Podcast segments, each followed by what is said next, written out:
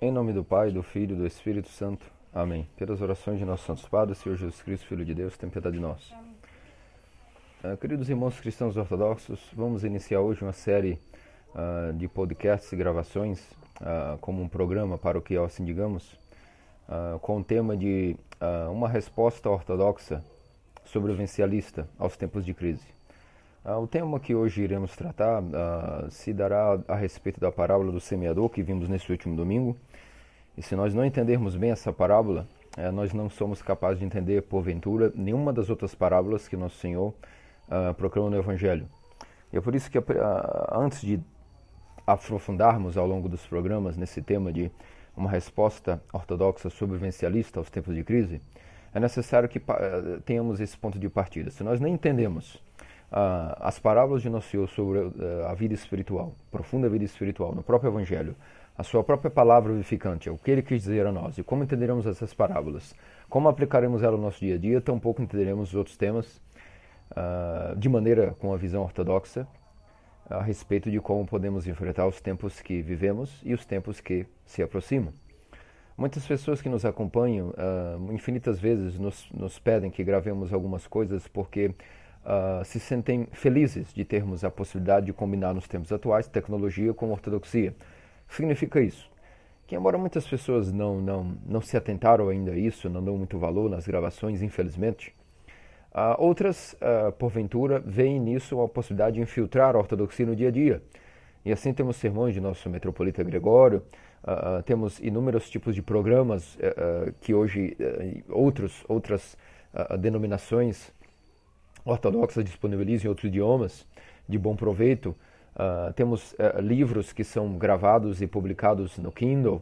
Uh, e nós não podemos deixar de lado também a nossa participação no fim dos tempos em aproveitar a, a tecnologia que é muitas vezes mal utilizada para o nosso bem. Significa que algumas pessoas estão escovando os dentes. eu mesmo faço isso com os sermões do Metropolita, quando acordo durante a semana, nas segunda-feiras ou às vezes durante a semana, ou trabalhando e temos alguma brecha no trabalho para estarmos escutando essas coisas ou simplesmente dirigindo, principalmente uh, pessoas que enfrentam o tráfico hoje em dia na grande cidade de São Paulo, lá no Rio de Janeiro, em outras cidades e outros países até de língua latina que nos escutam. Uh, muitas pessoas que fielmente nos, uh, têm escutado nossas publicações sempre nos pediram para que uh, até pessoas na Sinax em Boston já haviam sugerido que nós gravássemos algo para que eles pudessem escutar também, de uma maneira como nos tempos antigos as pessoas tinham programas uh, interessantes sobre diversos temas, por exemplo, na rádio, na televisão, onde os heterodoxos são especialistas em estarem presentes nisso, publicando coisas uh, na, na, TV e rádio, na, na, multimídia, e nós ortodoxos uh, não podemos, de maneira alguma, ficarmos de trás. Isso não viola o nosso princípio de sermos contra o proselitismo, porque não estamos pregando a, a ninguém nas praças ou, ou, violentando ninguém que abra a casa para que adentremos com uma, uma uma, uma fé alheia a eles. Não. Temos total direito e total vocação apostólica ao sermos guardiões da verdade de não praticar o proselitismo, de maneira alguma, isso é uma heresia, mas também está presente em todos os bares, todas as esquinas, onde a Boa Nova precisa reinar. E como ortodoxos, nós temos o direito e total dever de fazer isso também. Então, as pessoas que estão, por exemplo, em, em tráficos de uma hora, uma hora e meia, voltando para casa, indo ao trabalho, uh, em vez de gastarem tempo com uh, infinitas notícias uh, que desperdiçam tempo e, e, só sabotam a mente com desespero, desânimo, e não, há, não acho que não há nenhum, nenhum benefício espiritual em notícias, ainda que nós temos que, que no, no, no estar atentos a algumas, algumas questões do mundo e nos informarmos, não podemos tratar que a nossa, toda a nossa informação diária toda a informação que nos chega será, será apenas controlada e recebida pela mídia, de maneira alguma temos que também ter um posicionamento e, a carência disso no meio ortodoxo até os dias de hoje. E infinitos irmãos em outros países e diversas regiões do Brasil que nos acompanham, o nosso canal no YouTube, a nossa, a nossa própria rádio foi extremamente uh, benevolente na, nos tempos da grande quaresma deste ano, onde muitas pessoas precisavam dos ofícios uh, durante as quartas e sextas, os acafistos às sextas-feiras e utilizaram da rádio como um grande benefício, assim como também os sermões, e, e nos pediram muitas vezes que uh, como podem ter acesso a mais coisas para que infiltrem o dia a dia com informação também cristã, para que possam, eh, quanto mais escutem coisas cristãs, mais as, as, as, respectivas mentes possam estar também forçando-se a pensar de maneira cristã. Se nós não temos isso como modo de vida, acontece que nós passamos rápido pela nossa passagem nessa vida e nunca mudaremos nossa mente. Por isso, uma das maneiras eficazes de mudar a mente está expondo a nossa mente, além das informações é, que o trabalho nos requer de maneira desgastante, o nosso dia a dia, o cuidar dos filhos, da família, também permear a nossa mente, é, enxertá-la com inúmeras sementes da palavra de Deus. Em muitos temas trabalharemos juntos, com a graça de Deus, a respeito do matrimônio, criação dos filhos, uh, como no dia a dia podemos, em cada esquina da nossa vida cotidiana, colocar a, a lâmpada da fé, a, a, o ardor uh, da lenha uh, do, da, da, fé ortodoxa que possa arder em nossos corações, a fim de nunca desistirmos, quando nos esperarmos de nossa salvação, mesmo nesses tempos do século XXI, pois em qualquer época, em qualquer tempo, se a igreja é protegida pelo Espírito Santo, pelo Paráclito, é possível que alguém venha se salvar. Em qualquer época, sempre haverá santos até que, que Cristo volte, essa foi a nossa promessa, e a palavra de Deus não mente, por isso é óbvio que nós teremos é, é, meios e artifícios de, mesmo no fim dos tempos, sempre estarmos conectados com a verdade e o discernimento dos santos padres para cada questão que nos rodeia. Uh, para, o te para o tema de hoje, como vos dizia, essa semana, o, o a semana uh, que comemoramos os santos padres do sétimo concílio ecumênico, o evangelho que foi nos lido foi o evangelho do semeador. Para aqueles que são atentos, ao, ao Evangelho de São Lucas, logo após a proclamação do Evangelho sobre o semeador, e Nosso Senhor ter recolhido os apóstolos para uh, ensiná-los em privado os detalhes dessa parábola, Nosso Senhor uh, continuou e adicionou a parábola do joio e do trigo. E nenhum eh, domingo, uh, nem de São Mateus nem de São Lucas, a igreja reserva um domingo para explicar a, palavra, a parábola do joio e do trigo.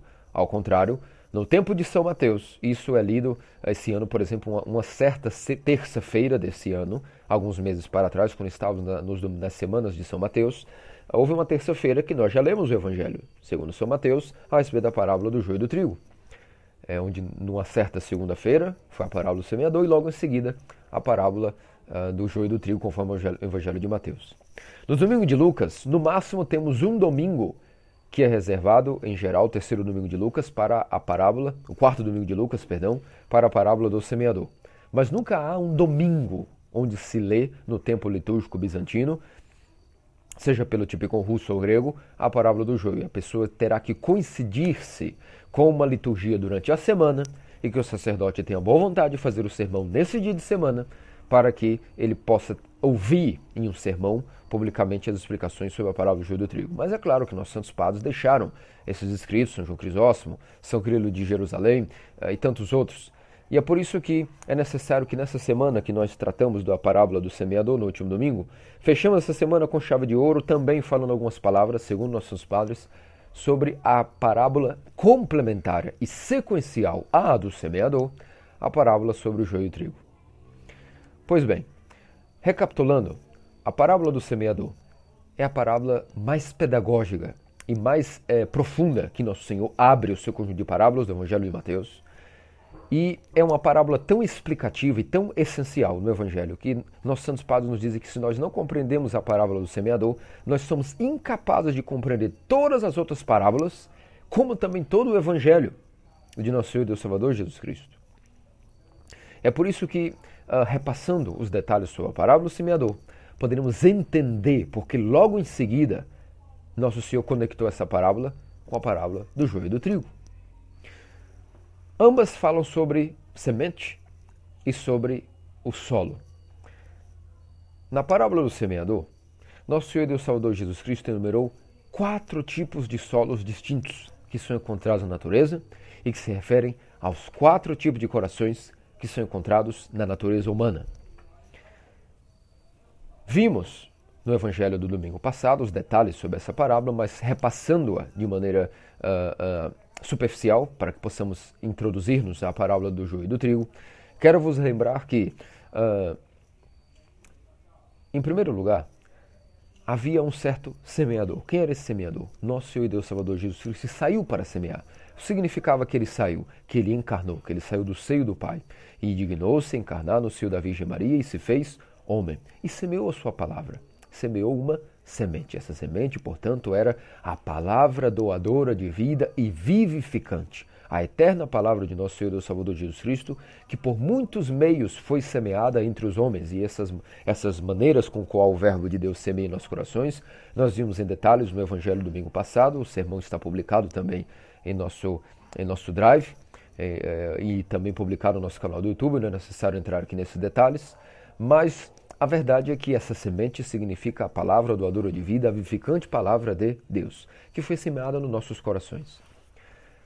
O primeiro solo que essa semente encontrou foi um solo completamente compactado pelo, pelos pecados uh, do próprio ser humano. Assim como a, a, o solo, a, a, semente, a primeira semente, uh, por acaso caiu uma terra pisoteada, uma, uma estrada, e assim como toda estrada, devido à quantidade de pessoas que passa, eh, eh pisam e, e, e, atravessam com seus condutores, com seus carros, seus veículos, essa estrada passa a estar tão compactada que mesmo que a semente caia, ela jamais germinará, porque nem mesmo encontrará local para que germine, é, será um solo muito inapropriado, onde nem mesmo haverá germinação do, do grão.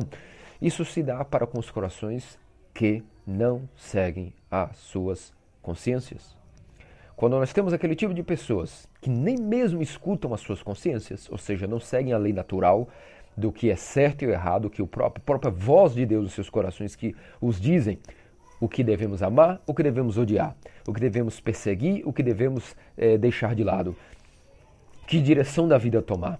Uh, o, o, todos aqueles que rejeitam a própria consciência também jamais serão aptos a também escutar a palavra de Deus mesmo caso, caso leiam, mesmo caso sejam expostos ou escutem sermões, ou leiam a palavra de Deus, ou ouçam uma pregação, jamais serão afetados pela semente da palavra de Deus, porque nem as suas consciências escutavam e, portanto, também não terão solo propício para que a semente da palavra de Deus possa germinar.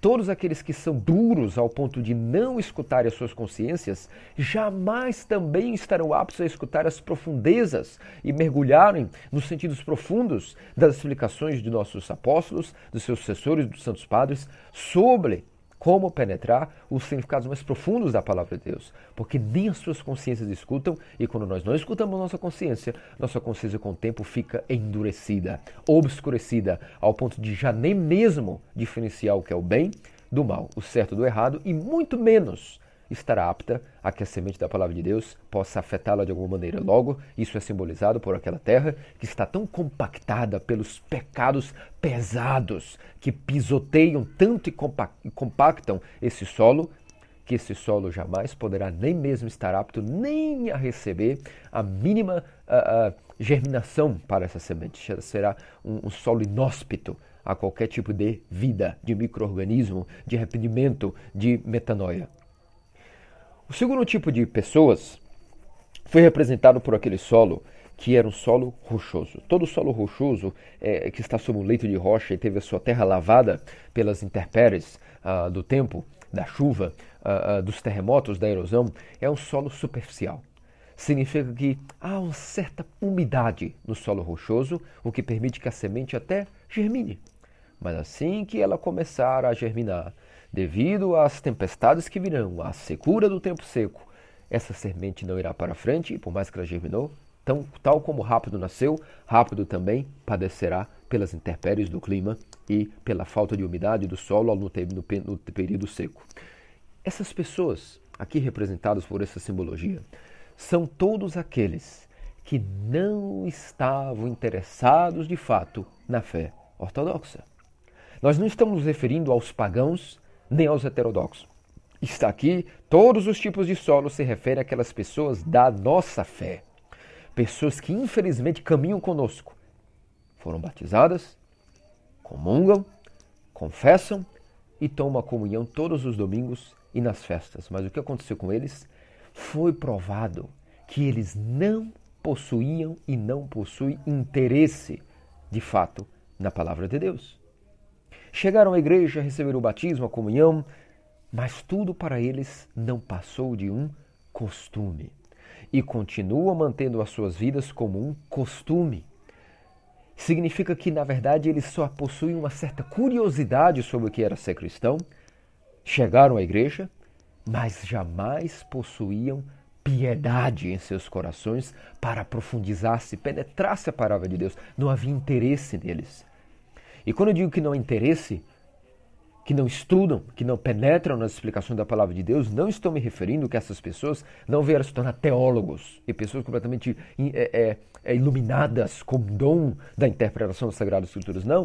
Me refiro a pessoas comuns que infelizmente não meditam a respeito dos mandamentos. A fé para eles se tornou apenas algo costumeiro, uma simples religião. E então significa que, como ah, diferentemente de Davi, o salmista que dizia: Medita os teus mandamentos, o Senhor, por toda a noite. Dia e noite medito e som dos teus mandamentos. Essas pessoas do, do solo rochoso, infelizmente, quando, como não, são, não tinham interesse, não provaram a sua fé, o interesse pela fé, ao ponto de meditar os mandamentos. Não estou dizendo que era obrigado a eles provarem o interesse na fé, sendo teólogos. Não. Não provaram que eram dignos da pregação que lhes foi dada, porque não tinham um coração profundo. Por quê? Porque esse coração não tinha interesse real. Não provaram a, a recepção da palavra de Deus pelo interesse em meditar os mandamentos, em aprofundar-se, em seguir com piedade os costumes da fé. A confissão, a comunhão são para eles apenas algo costumeiro e não algo que eles procuram, segundo suas forças, aprofundizaram-se com todo interesse, com toda vontade, com toda diligência. Ao contrário, para eles tornou-se algo simplesmente como um, um modo de vida exterior e pacato. O que acontecerá?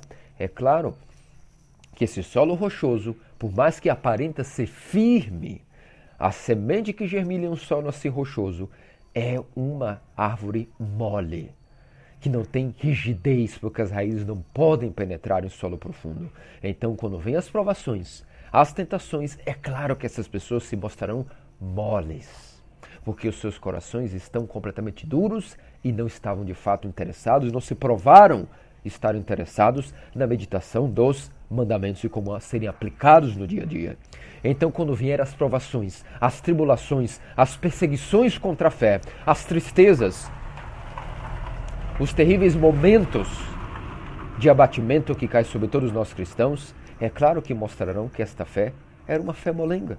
E assim como a semente rápida germinou, assim morrerá. Ou seja, assim como rápido tiveram uma curiosidade sobre a fé e não um interesse real, quando vierem as primeiras provações e dificuldades da fé ortodoxa, essas pessoas terão a, esta, esta semente, esta pequena muda que brotou, varridas e lavadas pelas intempéries da vida, que são inevitáveis para todos nós cristãos ortodoxos num caminho de luta. O terceiro tipo de solo tratava-se daquele solo chamado um solo espinhoso, dotado de ervas daninhas. O tipo de pessoas que são simbolizadas nesse solo são aqueles que possuíam um certo coração profundo, possuíam interesses de fato na, na palavra de Deus e, e tentaram aprofundizar-se. Comungavam, foram batizados, crismados, procuram estar atentos aos sermões, têm interesse na palavra de Deus. Foram, de certa maneira, piedosos cristãos ortodoxos.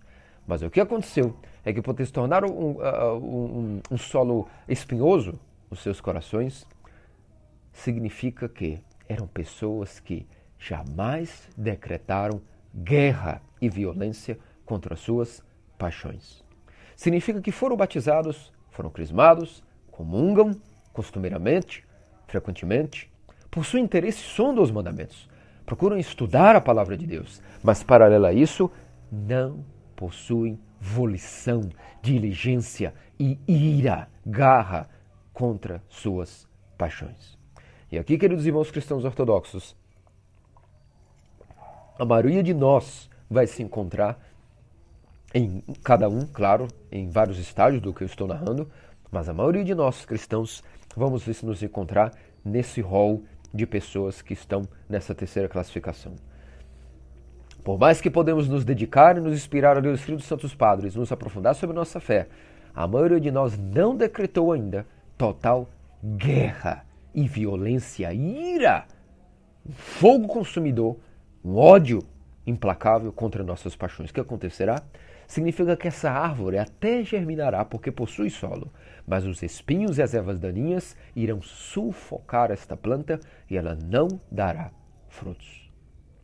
O objetivo dessa parábola do semeador foi que nosso Senhor estava nos dizendo como podemos, após sermos semeados pela sua palavra, para, parábola, ou perdão, pela sua é, é, semente, pela sua palavra, através dessa parábola do semeador, entendermos como apresentar a Ele um coração semelhante ao dele. É isso que ele quer nos explicar nessa parábola. E se nós, por mais que tenhamos um solo profundo, que teve interesse pela palavra de Deus e essa semente germinou, se nós não decretarmos guerra contra nossas paixões e vícios, tampouco daremos fruto. Logo, esse solo não ainda é um solo semelhante ao próprio Deus. Porque o objetivo desta parábola, para que entendamos todas as outras parábolas e o próprio Evangelho, é como adquirir a própria semelhança com Deus. Esse é o objetivo chamado teoses, deificação. Sem a deificação, nós não temos semelhança com Deus. E o único objetivo que nos interessa na vida é adquirir a teoses, a deificação, a semelhança com nosso Senhor e Deus Salvador, Jesus Cristo. E o único solo que poderá ser semelhante ao dele é o último tipo de solo, solo fértil que deu fruto. Porém, um solo que, por mais que tinha profundidade, também tinha espinhos, será sufocado, e por mais que essa árvore cresça, não será capaz de dar frutos. Logo, esse solo não era ainda um solo semelhante ao a Deus. É necessário, portanto, garra, força, coragem, remover, rasgar muitas vezes a pele das mãos e dos braços, removendo desse solo infinitas ervas daninhas e espinhos.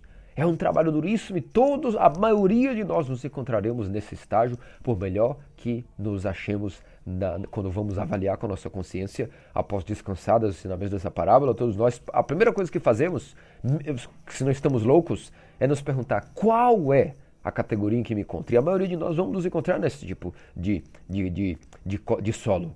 Um solo que, por mais que tenha interesse, luta para ser piedoso, não declarou ainda, nem acordou às vezes. Alguns não acordaram e outros a, a, acordaram, mas não estão dando tudo de si para remover os espinhos, que são as paixões e os vícios que sufocam a, a semente. Por mais que ela cresça e seja até uma árvore vigorosa, sabemos pela própria experiência da natureza que uma árvore que cresce no meio de ervas daninhas, ela nunca dá frutos, porque é necessário que o mínimo de terreno seja limpo e um solo minimamente adequado, adubado e limpo ao redor, para que essa frutífera possa dar frutos de 100 por um. Ou seja, esse solo vai provar-se, se é fértil, ser um solo semelhante ao coração de Deus. E é por isso que, quando nós nos deparamos com nossas paixões, há que declarar toda a nossa vontade, todo o nosso ser, toda a nossa a, a, gratidão a Deus na, numa oferta de incenso agradável a Deus chamado guerra. Guerra contra as nossas paixões e vícios, e isso tem que ser até o fim de nossas vidas. Tem que ser um modo de vida atento, de guerra, de luta, e tomar gosto por essa, por essa agricultura, digamos assim, completamente é, orgânica que requer to total trabalho braçal. Não há atalhos. Na agricultura convencional uh, da, da, natureza, uh, nós temos como tentar burlar e tapeá-la através de coisas tóxicas que mostrarão que com o tempo foram um atalho, mas não irão manter um solo tão pouco vivo para sempre. Só que na vida espiritual, nem esse atalho que tentará como burlar a natureza para tornar o solo fértil, isso não é acessível na vida espiritual. Não há outro caminho senão declarar guerra às paixões para até o fim de nossas vidas conseguirmos remover esses vícios e paixões do nosso coração.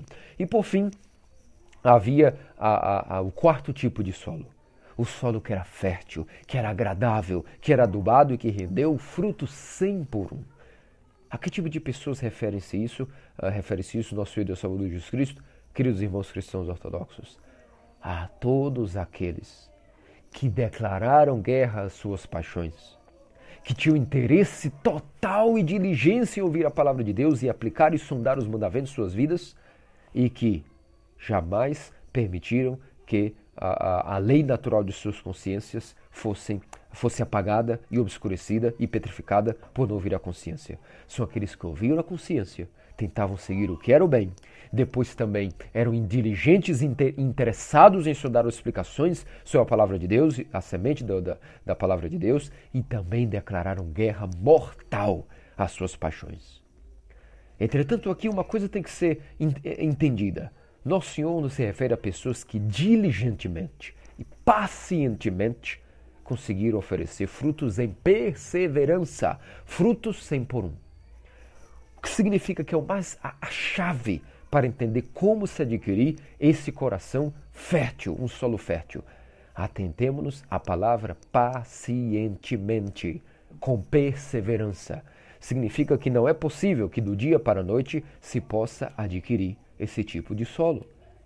Quando se adquire o tipo de solo fértil, é algo que é um trabalho de não um dia, não meses e nem de um ano. É um trabalho a médio e longo prazo, mas que depois nos rende frutos de 100 por um e em progressão, em perseverança. Todo aquele trabalho duro do começo de uma agricultura orgânica renderá frutos até a nossa própria velhice, que é o momento onde seremos apresentados a Deus com frutos ou com mãos vazias. É por isso que a palavra-chave para entender que nosso Senhor a todos nos dá semente. Agora, como preparar um solo fértil e agradável para si é um trabalho já de nossa parte.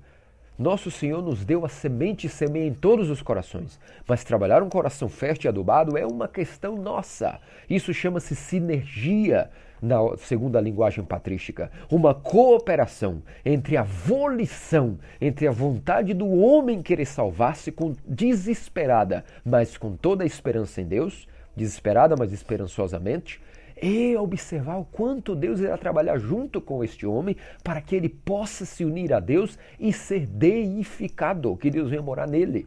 É claro, queridos irmãos cristãos ortodoxos, que isso não será capaz de ser feito nem um dia, nem um mês, nem um ano. É necessário ter paciência para com os nossos próprios pecados e todos os dias, mesmo se somos interessados em escutar a com nossa consciência, em sondar os mandamentos e como aplicá-los nossa vida, precisamos pacientemente remover as ervas daninhas e os espinhos que são nossas paixões e vícios. E isso é um trabalho de anos. Anos irrigando os nossos corações, anos trabalhando, revolvendo o solo de maneira benéfica, até que o solo descanse, devidamente adubado, devidamente irrigado, é, até que possa ter vida em si. Se um solo afofado, aerado com vida, com micro-organismos, com bactérias e fungos, capazes de, quando todo o orvalho da manhã, pela, pelas primeiras horas da aurora, é, cair sobre ele, ele mantenha esse orvalho, seja a graça de Deus dentro de si. E não seja um solo é, rochoso, ou cheio de espinhos, ou seco, ou, ou, ou, ou compacto, que assim como a graça pela manhã, o orvalho vem, pela noite, esse solo, bastou vir um calor do meio-dia, o solo tornou-se seco novamente.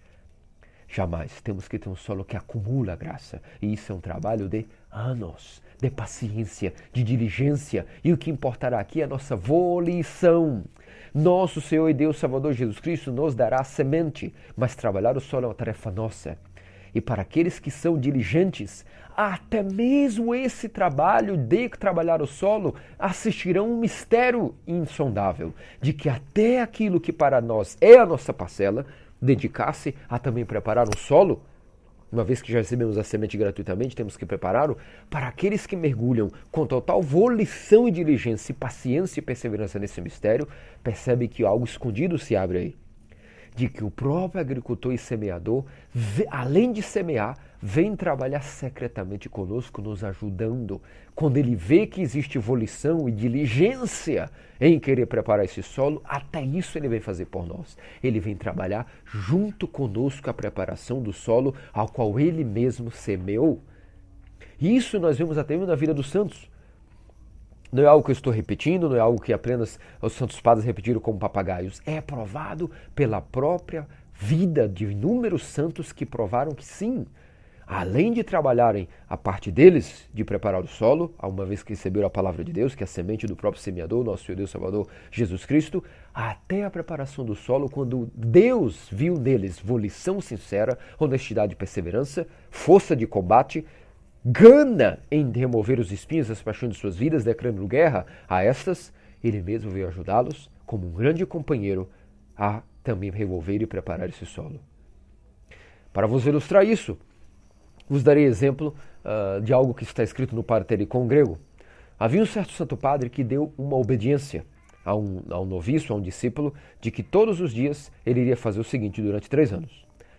iria pegar um ramo, um ramo seco, iria ao deserto, à areia do deserto, iria fincar esse, esse ramo uh, dentro uh, do próprio da própria areia do deserto e iria observar o que iria acontecer durante três anos, desde que todos os dias iria irrigar, e irrigar, e irrigar, e irrigar, até que pudesse durante três anos observar o que aconteceria. E a resposta para Cristo, o que aconteceu nisso, eu vos darei no desfecho da explicação da palavra do joio e do trigo, para que percebam como o agricultor trabalha conosco. Por aqui nós refletimos de maneira superficial, passando por cima aquilo que eram os mistérios a respeito da parábola do semeador. Entretanto, logo em seguida, nós vimos que nosso Senhor Deus Salvador Jesus Cristo nos deu uma, uma segunda parábola a respeito daquilo que era a parábola do joio e do trigo. Explicou os detalhes privadamente aos discípulos e logo em seguida continuou no Evangelho de Mateus com uh, a parábola do joio e também do trigo. E as explicações para esta parábola dependem de termos antes compreendido a parábola do semeador. Por isso repassamos ela aqui de maneira superficial. Quando o Nosso Senhor narra a parábola do joio do trigo, menciona que havia novamente um semeador, ele mesmo, que semeou uma semente, também a sua palavra, e semeou boa semente. E seus empregados viram que era boa semente. Depois disso aconteceu que enquanto dormiam seus empregados, veio o inimigo e semeou joio no meio da boa semente. E essa boa semente era o trigo. E quando o Nosso Senhor explicou isso, explicou que o semeador era ele. A semente era novamente a sua palavra vivificante doadora de vida, capaz de vivificar o homem que a escuta com interesse, vivificar sua alma, fazer que nasça nele o dom da fé, o dom da fé ortodoxa. E depois, quando ele se interessa por essa fé, sonda os mandamentos, como aplicar, ele pode então ver que essa boa semente gerará frutos. Trigo, simbolizado aqui pelo bom fruto. Mas veio a noite, enquanto todos dormiam, veio o inimigo. Esse inimigo era Satanás. Nosso Senhor chama de inimigo, mencionando que é o inimigo de nossa salvação. E portanto veio Satanás, o nosso inimigo, e semeou uma semente. Essa má semente deu origem ao que o nosso Senhor chamou de joio. Queridos irmãos cristãos ortodoxos, o que simboliza isso de que os empregados dormiram? Nossos santos padres nos explicam que chegou um tempo onde os apóstolos, que foram os primeiros doutores, mestres, bispos da igreja, dotados do sacerdócio apostólico através do Pentecostes, chegou um tempo que todos dormiram. Desde Pedro, Paulo, Apolo, Keifas, uh, Tomé, Lucas, Mateus, João, teólogo, que foi o último a falecer, a dormir no Senhor, todos repousaram, ou seja, eles dormiram. E assim a igreja partiu para aquilo que era a, a, os, os, sucessores dos apóstolos, tempos apologéticos, os tempos dos sucessores e até os tempos de hoje. Estamos nesses tempos onde os, onde os empregados dormiram. Significa que os apóstolos repousaram e os sucessores agora iriam tomar conta da igreja até a volta do Senhor, a volta do semeador, para que daria conta da colheita. E de repente, os sucessores desses apóstolos perceberam e disseram: Senhor, enquanto dormiam os nossos ante ante antepassados, veio o inimigo e semeou semente ruim. O que fazer? Queres que agora removamos o joio do meio do trigo? E o, e o grande agricultor, o semeador, disse: Não. Deixem que a colheita fique madura, que os frutos fiquem maduros, para que não ocorra de, tirando o joio, danifiquemos também o trigo. Mas no momento da colheita vamos remover o que é bom, o trigo, e o que é mau, o joio, o joio e assim como toda a palha, vamos recolhê-la a sua, a, com a pá, jogá-la no fogo, donde ali haverá choro e ranger de dentes, simbolizando todas as almas mas que irão dar maus frutos de arrependimento e serão jogadas para a perdição eterna, e o trigo representará as boas almas, que foram semeadas com a semente da palavra de Deus, e portanto darão bons frutos se forem diligentes na escuta e na prática da própria palavra de Deus. Significa que então podemos nos perguntar agora o grande mistério ao qual podemos chegar ao ponto-chave desse, desse, eh, desse podcast, dessa, dessa conferência, desse programa que hoje estamos dizendo.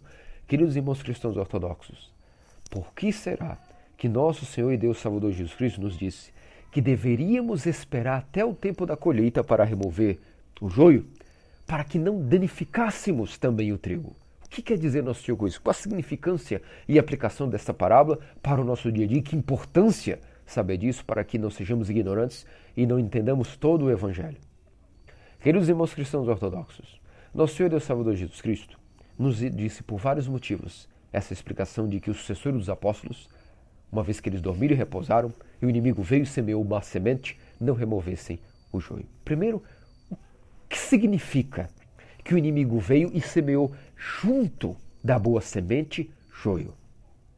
Isso significa que agora, quando os apóstolos dormiram e a igreja foi dominada, governada até os dias de hoje pelos sucessores dos apóstolos, Satanás rapidamente aprendeu que ele não deveria mais trabalhar diante dos cristãos apenas endurecendo os corações de uns, colocando paixões e vícios nos corações de outros e tirando o interesse do coração de alguns com um solo rochoso, desinteressado na escuta e na aplicação dos mandamentos. Não. Satanás aprendeu que ele deveria agora, quando os apóstolos dormiram, ele não se contentou invejoso que é de percebendo que toda a sua terra, que ele achava que era dele, ou seja, toda a humanidade, que ele achava que era dele, ele não aguentou vendo que agora os apóstolos haviam dominado estas nações, haviam semeado boa semente e que as pessoas agora teriam capacidade de serem cristãos. Invejoso, não querendo perder, bolou um plano astuto. Ele, que é uma serpente, uma raposa, tratou de bolar um plano astuciosamente não agora mais endurecendo o coração de um, pisoteando com pecados, não ah, superficializando o interesse na palavra de Deus para outros, deixando-os negligentes e preguiçosos, e nem tampouco colocando espinhos no, no, meio dos corações através de preocupações e paixões. Ele percebeu que deveria ir mais além. E então ele escolheu semear, junto com a palavra de Deus, algo que fosse imperceptível aos olhos humanos que fosse algo desesperador de nossa salvação. É por isso que nosso Senhor utilizou a comparação do joio, porque a semente do joio e do trigo, quando estão na, na mão de um homem, é quase impossível diferenciar o que é a semente do trigo e do joio.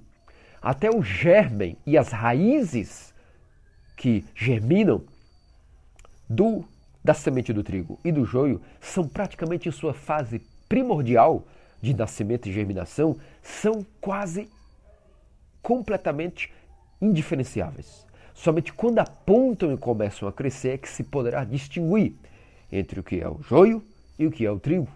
E é por isso que nosso Senhor disse que, para que não danemos também o trigo, não recolhamos o joio antes da época. Mas qual seria a significância disso?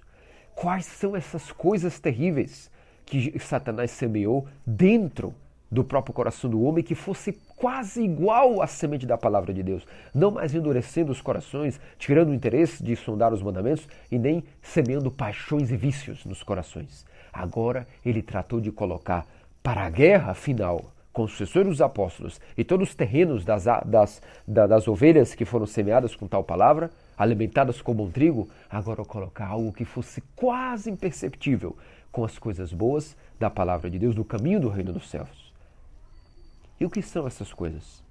Significa que dentro do coração do homem, dentro do, da luta para ele seguir as coisas boas, Satanás também plantou uma má semente de maneira imperceptível, mesmo àqueles que foram piedosos, diligentes e que batalharam para remover as suas paixões serão obrigados a conviverem até o fim dos tempos com o mal do mundo significa que, mesmo que estejam lutando contra as suas paixões e a sua sese e mudança de mente, nunca estarão privados do mal do mundo, mesmo se forem cristãos ortodoxos e até santos. Significa, queridos irmãos cristãos ortodoxos, que o primeiro motivo que o, o joio não pode ser removido antes do tempo oportuno da colheita, para que não se dane o trigo, é que, um, ensinam nossos santos padres, que mesmo os que estão sendo salvos, se fossem removido o, o joio antes do tempo, jamais entenderiam de fato quem é Satanás, qual a sua natureza e a sua astúcia até onde vai ela, e qual é o verdadeiro poder do mal. Se nós fôssemos privados do joio, ou seja, do mal do mundo, nunca entenderíamos quão maligno é o demônio e até onde vai o seu poder do mal. Esse é o primeiro motivo que o joio não pode ser removido antes do tempo para que fique só o trigo. Significa que em nossos corações o mal não pode ser removido.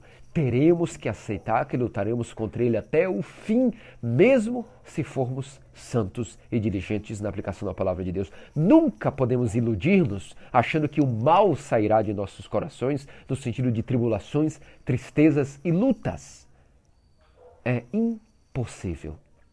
O primeiro motivo para que o homem sempre se dê conta quando for quando deitar e repousar no último dia de sua vida que ele tenha experiência e saiba o verdadeiro poder do mal do mundo.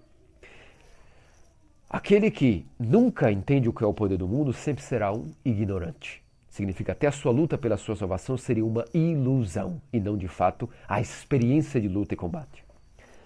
O segundo motivo, e, e, e talvez mais importante que esse primeiro, é que também nosso Senhor Deus Salvador Jesus não quer que o joio seja removido antes do tempo de nossos corações, ou seja, o mal do mundo, por causa dos próprios cristãos ortodoxos que lutam para que tenham a oportunidade de combaterem pela salvação no sentido de ganhar experiência, um tipo de expertise, ou seja, de total é, diligência no sentido de ter esperança de sua salvação e ganhar a total amor pelo combate da salvação. Significa que aquele que nunca enfrenta o mal, mesmo se estiver sendo diligente e dedicado na palavra de Deus, será como um bebê espiritual. E logo, que quem pode adquirir, como pode, podemos dizer que vencemos a guerra, sem termos vivido e enfrentado a guerra e vencido as tragédias e, e batalhas dessa própria guerra? Seria uma ilusão essa salvação e essa deificação, essa busca pela teoses. É por isso que, pelo cuidado com o trigo, nosso Senhor não remove antes do tempo o mal do mundo e as pessoas más ao nosso redor e o mal de nosso coração para que tenhamos total experiência, para que tenhamos oportunidade de exercitar a nossa fé, exercitar as armas que ganhamos pela comunhão, pelos santos dons, pela confissão, pelo arrependimento, pelas graças de ser cristão ortodoxo, pelos ícones que beijamos, pelas lágrimas que derramamos, temos oportunidade na hora das provações e tribulações exercitarmos treinarmos e colocarmos para fora todas as nossas armas, energia e força que recebemos durante o nosso treinamento como cristãos. Sem isso, não poderíamos dizer que existiria vida cristã, mas se nós filhos mimados e protegidos, e esse não é um Pai celestial, nosso Deus, que mima filhos. Ao contrário, os cria para serem semelhantes a Ele, como co-participantes de sua mesma salvação e não robôs que são predestinados à perdição e à salvação, mas co-participantes e herdeiros do trono de Deus através da vitória da própria natureza humana em Cristo contra Satanás. Porque não é Deus que tem que derrotar Satanás, porque Deus nunca foi vencido por Satanás, mas o próprio homem tem que derrotar e ser vitorioso contra Satanás com a ajuda e poder de Deus, é claro mas ele tem que ser participante disso, e então ele entenderá, ganhará experiência, ganhará gosto, sua mente será amplificada para que ele entenda que ele é co-conquistador e participante de sua salvação, uma vez que agora ele tem como ter armas para lutar. Quando Cristo derrotou o Hades e a morte, nosso Senhor é, é, fez com que as condições de qualquer pessoa agora que queira lutar tenha armas e energia para tal luta. Por isso, esse é o segundo motivo pelo qual nossos santos padres explicam que era impossível que Nosso Senhor removesse o joio do trigo antes do momento correto, que é a sua segunda vinda. Até lá, todos temos que enfrentar o poder do mal para podermos ter oportunidade para exercitar toda a nossa habilidade em nossa salvação com a graça de Deus. O outro motivo pelo qual nosso Senhor Deus Salvador Jesus Cristo uh, permite que o joio não seja removido antes do trigo termina com o segundo motivo e começa nesse terceiro que eu vou vos dizer.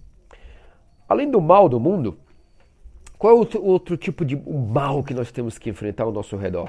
Não é mais somente o mal em relação ao, que, ao mal que nos assola em nossos corações ou mesmo é, em nossa própria vida.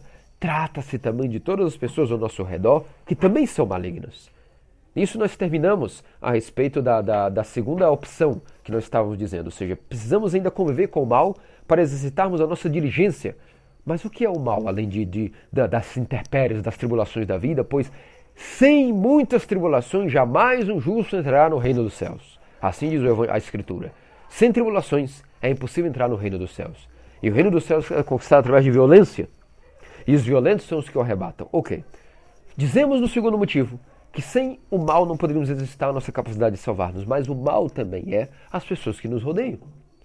Às vezes enfrentamos o joio nas nossas próprias comunidades paroquiais, enfrentamos o joio em nossas famílias, enfrentamos o joio nos monastérios, em nossos trabalhos, em todo lugar haverão pessoas que são para nós como um joio, que dificultam a nossa teoses. Porém, se elas fossem removidas de nossa vida, como poderíamos dizer que também somos pessoas experientes em aplicar, aplicar o mandamento de amar a Deus e ao próximo, de perdoar os inimigos? Nunca haveria evangelho sem essas pessoas ao nosso redor. E é por isso que elas sempre estarão crescendo no meio do trigo. O trigo e o joio crescem juntos. Entretanto, meus queridos irmãos cristãos ortodoxos, não é só por cuidado do trigo que nosso Senhor orientou os sucessores dos apóstolos removessem da existência também aqueles que são joio, mas pelo cuidado e amor também para com o próprio joio, queridos irmãos, e isso precisamos compreender. Os primeiros dois motivos são por cuidado do próprio trigo, mas nosso Senhor também, Ele que é o amante da humanidade e ama todos, também não quer que antes de dar o tempo para arrependimento ao joio, ele seja removido. E podemos perguntar, mas acaso o que é joio pode tornar-se trigo? Claro que sim. No mundo espiritual, as leis de Deus podem tornar aquilo que é até impossível para o homem possível para Deus. E sim, o joio pode se tornar trigo. E o que é mais temível e assombroso, o trigo pode se tornar joio antes do tempo da segunda vinda de nosso Senhor e Deus Salvador Jesus Cristo, o tempo de sua de seu segundo advento. E é por isso que é de tremer.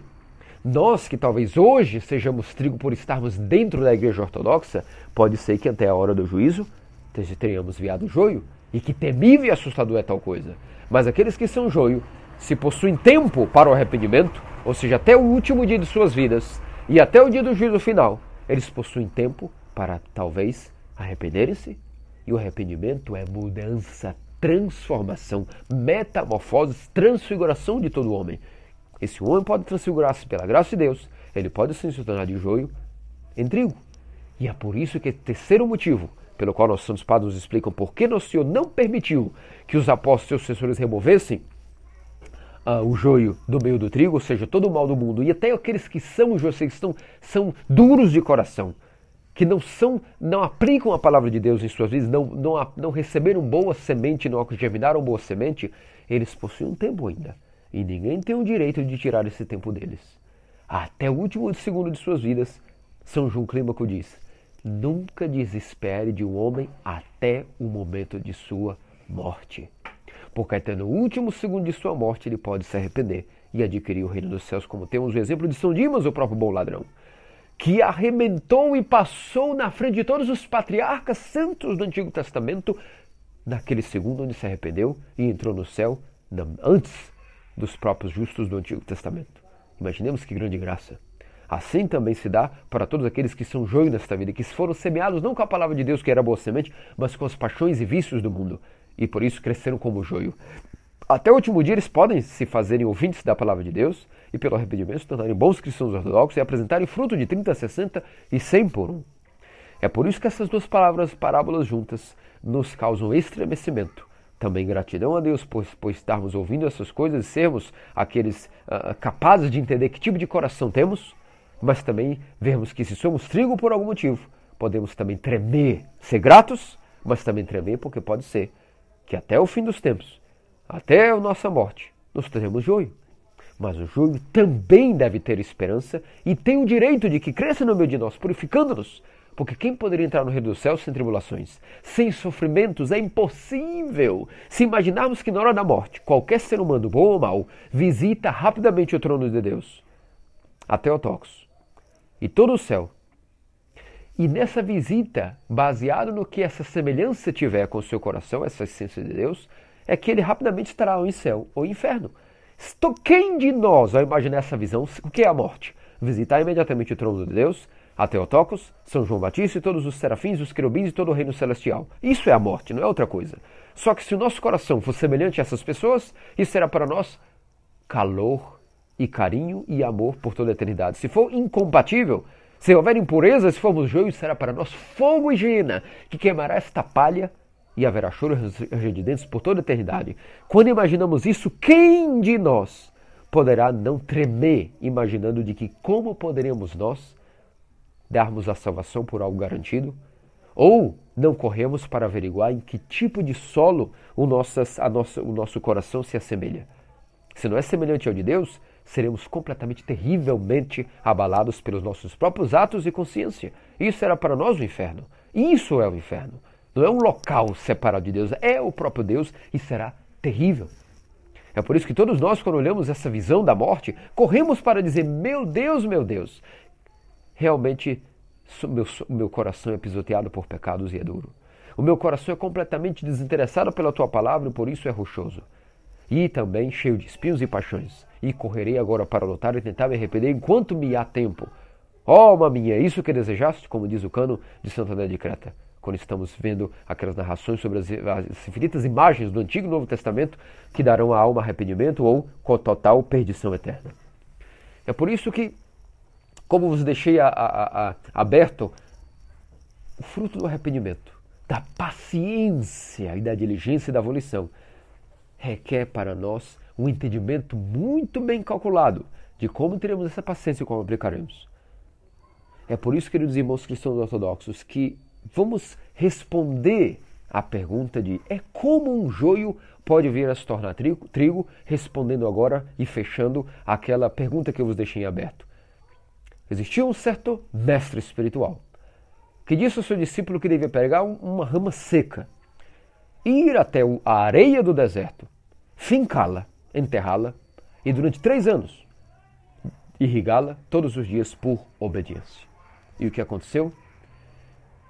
Esse jovem, obediente ao seu mestre espiritual, fincou a rama seca dentro do solo arenoso do deserto.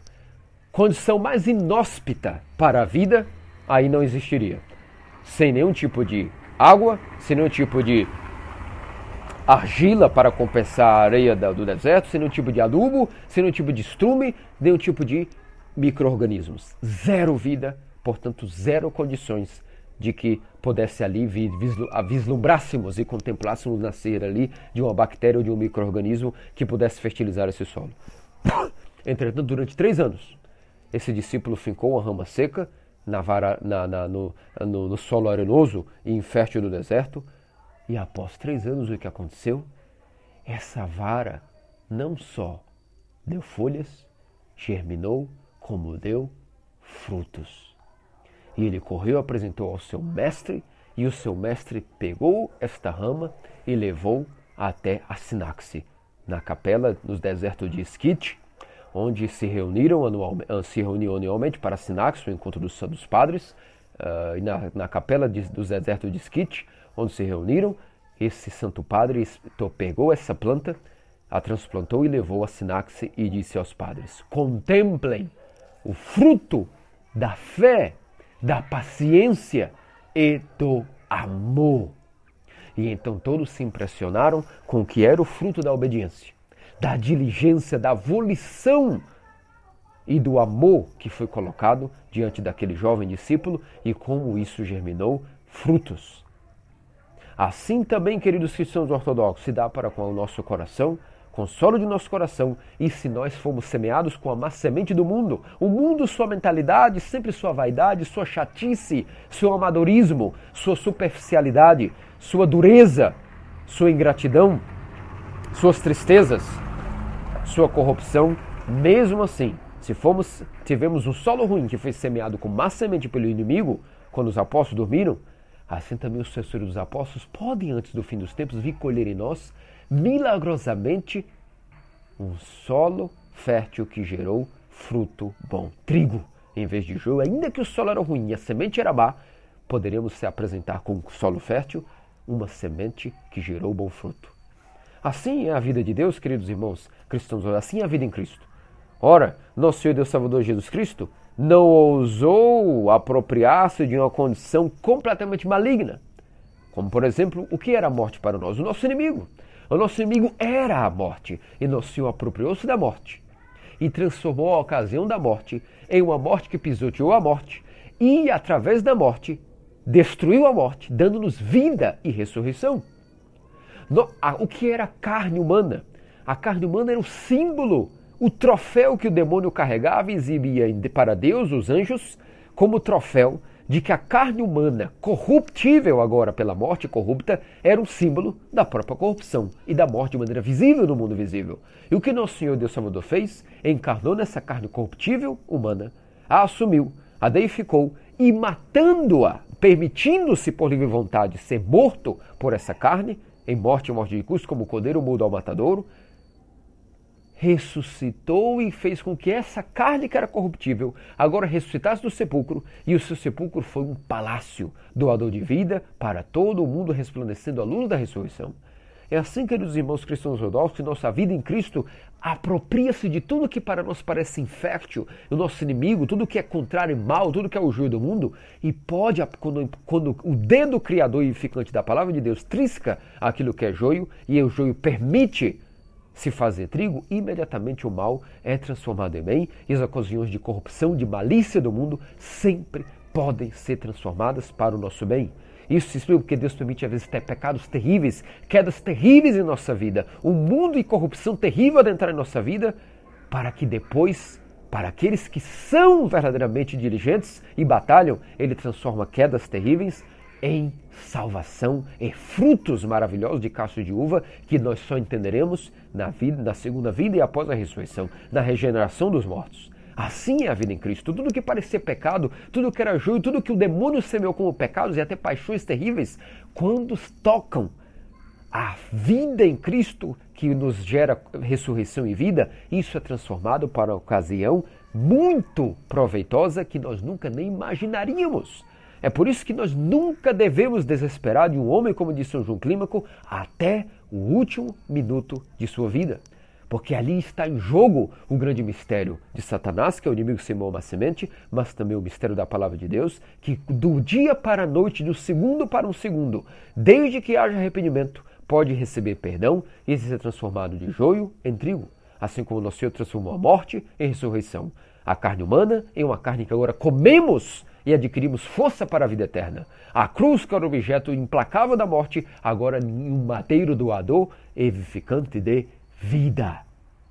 E assim, queridos irmãos cristãos ortodoxos, basta que apliquemos diligência, paciência, perseverança, volição e amor.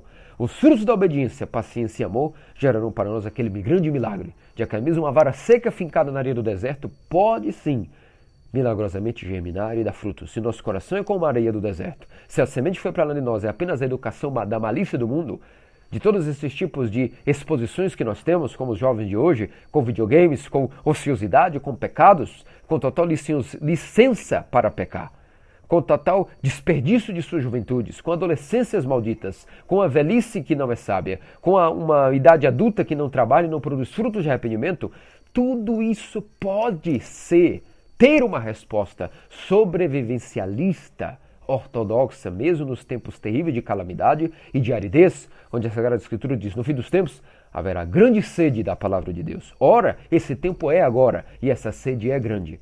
Mas mesmo assim, pelos frutos da obediência, da volição e do amor, entendendo essas duas parábolas, entenderemos todas as outras parábolas do Senhor. Entendendo essas parábolas, entenderemos em que coração a semente está sendo semeada? Em que patamar está o nosso coração? E como faremos para aplicarmos os remédios necessários para o nosso arrependimento e darmos uma resposta sobrevivencialista em tempos de crise, ou seja, nos tempos que vivemos e que cada vez rapidamente irão se uh, uh, uh, configurar em nosso redor.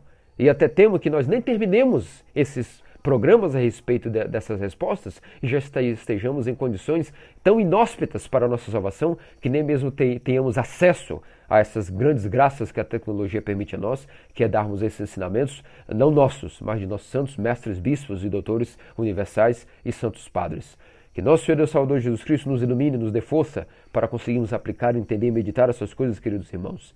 Vemos que grande ânimo está diante de nós. Que tipo de ânimo mais podíamos pedir a Deus, mais do que Ele nos dá, de termos até mesmo a possibilidade de termos um solo infértil e ele se tornar fértil. Sermos como joio e de joio, veja, até o DNA dessa semente, esse genoma que está ali naquela semente pode ser reno, renovado, regenerado e mudado por nosso Senhor para que seja uma semente boa que dê trigo. E o trigo será recolhido e levado e acumulado no celeiro do reino dos céus. É por isso que, compreendendo isso, podemos depois compreender todas as nossas outras respostas a infinitos tipos de temas e programas que, eh, que, gravaremos com a ajuda de Deus a respeito de como ter uma resposta ortodoxa sobre o inicialista no tempo de calamidade que vivemos e que, infelizmente, inevitavelmente, é necessário que tudo isso ocorra para que a vossa libertação esteja próxima, assim nos diz a Escritura. E tudo que isso aconteça, devemos erguer nossas cabeças e regozijar-nos, porque o reino dos céus está próximo. E logo, uh, não há ânimo maior do que nossos santos padres e o Evangelho pode nos dar em relação a essas maravilhas que a Igreja Ortodoxa e as explicações nos dá. Se aplicarmos isso em nossas vidas, que desânimo teremos? Nenhum. Apenas esperança e passaremos por todas as tribulações com essa confiança de que o mal nunca será removido, nem do mundo, nem de nossos corações. A batalha de nossos corações contra as paixões, sim, essa nós temos que remover. Mas não peçamos a Deus que o mal seja removido, porque isso é impossível, isso é um prelast, é uma ilusão. Os russos têm um nome para a batalha espiritual, a façanha cética chamada Podvig. Cada pai espiritual dá ao filho uma obediência, um Podvig, no qual, com paciência e amor, ele conseguirá, conseguirá arrepender-se com segurança e cálculo certo antes da morte. Para isso, nós temos nossos pais espirituais para calcularmos que Podvig daremos. Esse jovem teve um ancião que deu a ele uma vara seca para que ele contemplasse os frutos da obediência, para que entendesse que a vara seca é o coração humano. E a irrigação que ele fez fielmente durante três anos são nossa compulsão, lágrimas de arrependimento. E nisso, ao passar de três anos, não. Ao passar de um segundo de arrependimento, nós já seremos a grande graça do orvalho vivificante da graça de Deus, do arrependimento, da irrigação de nossas lágrimas, que nos fará germinar graça de Deus para os nossos corações, a vida em Cristo. Esses são os grandes mistérios que vos compartilhar nesse podcast, nesse programa de hoje, queridos irmãos. Eh, que tudo seja para a glória de nosso Deus. Amém. Pelas orações de nossos santos Teóforos Padres, Senhor Jesus, Filho de Deus, tem piedade de nós. Amém.